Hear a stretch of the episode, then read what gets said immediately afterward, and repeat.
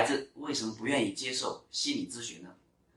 我们说，在孩子的成长发展过程当中啊，难免会遇到一些困难啊，一些挫折啊。那当孩子如果暂时遇到一些困境或一些挫折，大于他自身应对这个困难困境的能力的时候，我们说，那这个孩子当下就可能处在一种暂时的心理危机状态。那如果这个暂时的心理危机状态如果不能得到帮助支持的解决呢，那最后可能就会变成。心理的问题，所以在一项调查当中呢，发现这个在自杀的这个人群当中，极少数啊，不到百分之十七的人啊，接受过这个心理咨询。所以我们就发现呀，很多人，尤其我们的孩子，他是很难去接受心理咨询的。包括在我们的这个课程当中，很多父母就会去问啊。什么样的问题该怎么办？什么的问题该怎么办？比如说，例如这种辍学呀，这种网瘾呀，对吧？我们说，呃，这种网络长网络依赖啊，就过长时间的使用这个手机问题啊，所以我们也不能简单的定义为网瘾啊，需要一个专业的测评。那这样这些问题呢，当父母我们怎么办的时候，那我们希望是最好的孩子能出来做一个咨询。那这个时候，往往听到答案是，父母很支持。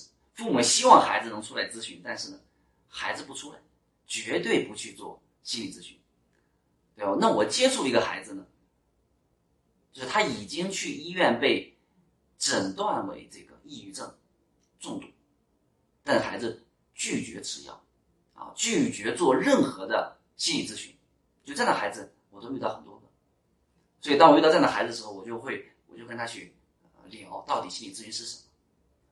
最后发现，很多孩子为什么不愿意接受心理咨询呢？首先，第一就是对心理咨询的认知啊，啊是不正确的，啊，因为很多孩子啊，他们就认为心理咨询都是什么人才需要去的？我们说是精神有问题的，对吧？心理不正常的。就像在我上大学大一的时候，我看我们去选社团的时候，我就非常喜欢那个心理健康协会。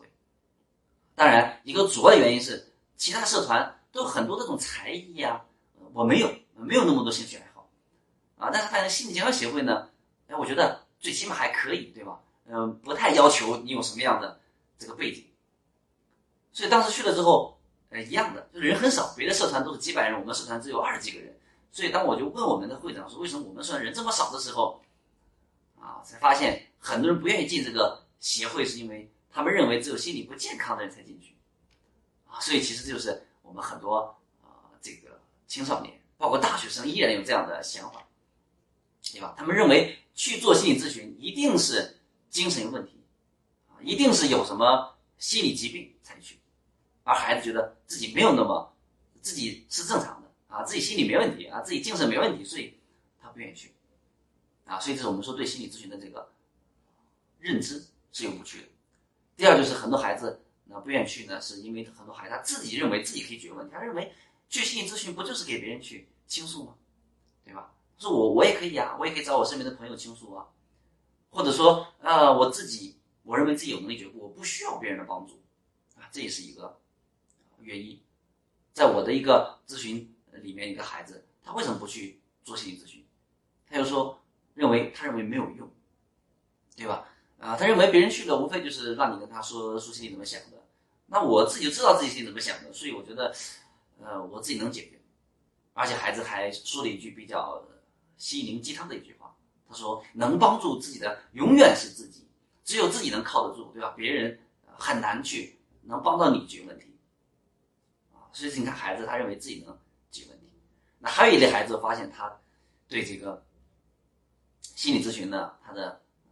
想法是什么呢？啊，他觉得这个心理咨询啊的老师啊，总是在问很多问题，像十万个为什么一样，孩子呢不愿意跟他们去分享，或者他不愿意被问为什么怎么了啊？因为这个不愿意回答的背后，对吧？那可能是跟他们这个年龄阶段的这个心理特点有关系啊，就是。他希望自己内心里面有一些秘密，他不希望随便跟别人去倾诉。第二就是害怕自己的隐私被暴露，也就是说，他担心跟这个心理咨询师说完之后呢，一下子别人都知道了，对吧？所以这个呃也比较重要啊。所以你看，这都是我们说很多孩子他对这个心理咨询的一些看法，或者对自己的一些啊不太成熟的能力的判断所导致决定的。所以在这里呢，我首先来解释一下什么是心理咨询。那心理咨询和心理治疗是完全是不一样的。我们说心理咨询，它主要做的是对我们说正常人出现的一些正常的烦恼来做的咨询。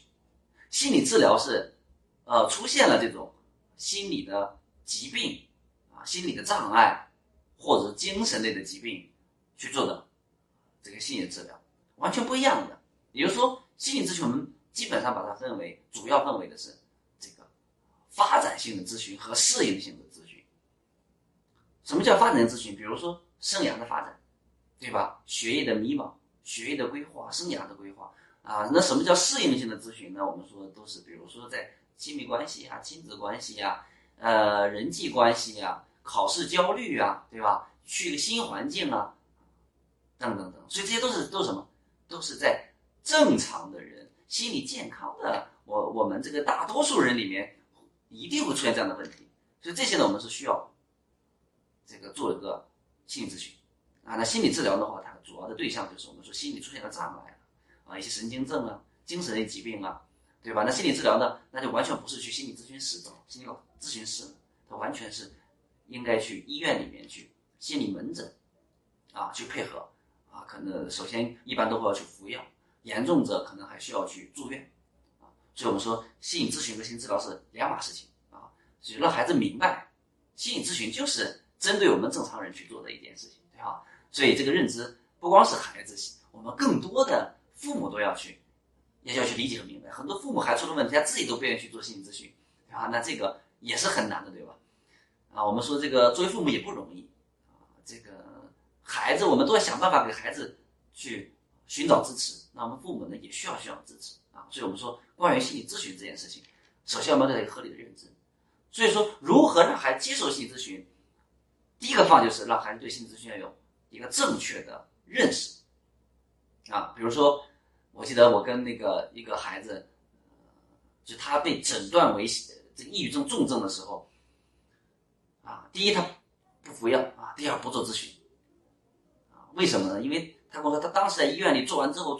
诊断结果一出来，他出来抱着他的奶奶就大哭一场啊！因为他当时让他奶奶陪他去的，因为可能当时跟他父母关系不是很好，他内心里面接受不了，他接受不了自己得了我们说这种心理问题的这个啊什么什么什么症状啊，还需要服药啊，然后呢，咨询就更不去。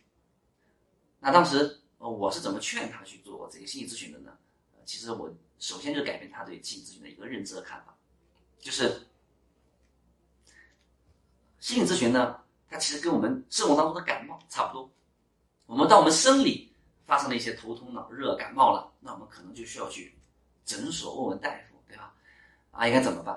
那心理咨询呢？我们说它其实是什么？心理咨询这就是我们心理上的感冒啊，就好比我们心理上心理上感冒了，我们去找一个，对吧？找一个老师去。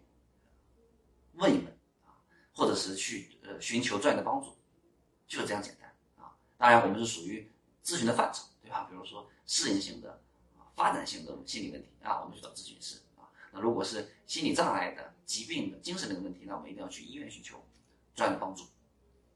所以，就是把心理咨询就比作是心灵上的感冒，我们觉得很很正常、很简单的一件事情。其实，对于我们很多孩子来讲，他其实对心理咨询，他就是一个。啊，内心里面会有很多的问号，可能是望而却步的一件事情。因为本身我们的孩子，我们谈到了，啊，当孩子本身的能力不足以应对他当下遇到困境的时候，他就会出现暂时的心理危机。那出现这种心理危机的时候，孩子内心里面一方面要也想解决自己现在的问题，另一方面呢，他又对这个心理咨询又望而却步，顾虑重重。所以呢，让孩子对心理咨询产生正确的认知。非常非常重要，对吧？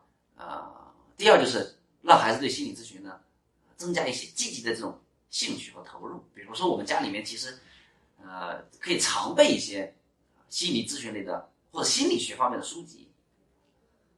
这个这个，比如说很多心理学的科普的书，啊，比如说我们经常过去很流行的，比如说少有人走的路，对吧？啊，包括积极心理学的一些数据啊。当然，我们看积极心理数据比较好，你不能看一些这种啊专门是这种心理治疗方面的这种心理数据呢，可能我们看的会比较会比较压抑。看跟积极心理学有关系的，比如说积极心理学之父马丁塞里格曼的这种呃幸福的五部曲啊，积极心理学的五部曲都是可以的。让孩子对心理学产生兴趣，啊，比如说很多孩子上我的课的时候，他们都因为我而特别对心理学感兴趣，要不然就说未来我想学心理学，要不然就说未来我大学里面我想选修心理学，啊，所以你看，其实孩子是可以对心理学，只要他去了解，是可以产生感兴趣的，或者说孩子你可以带着孩子去，呃，可以去认识一些心理学专业的啊这样的这个从业者或者老师，通过他们呢。啊然后对心理咨询这件事情变得简单，或者变得认为有兴趣，或者变得这种正确的认知很重要。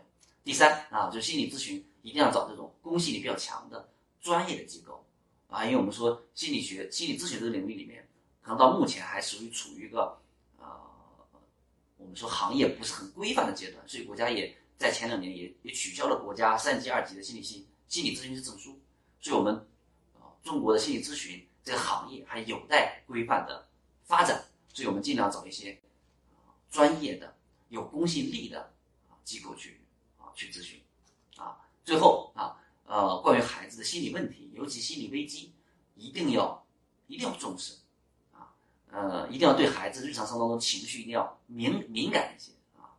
如果孩子这种暂时的心理危机没有得到支持，时间一累积，他就可能会变成。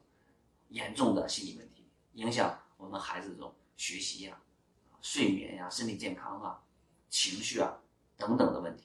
所以，如果发现我们的孩子啊这种啊学习厌学呀、睡眠呀，或者是这种情绪啊、啊进食啊这些问题出现持续两周以上的话，那就应该引起高度的重视，寻求专业的帮助。好，那我们今天这一讲啊，为什么孩子不愿意接受心理咨询？应该怎么办？就分享这里啊。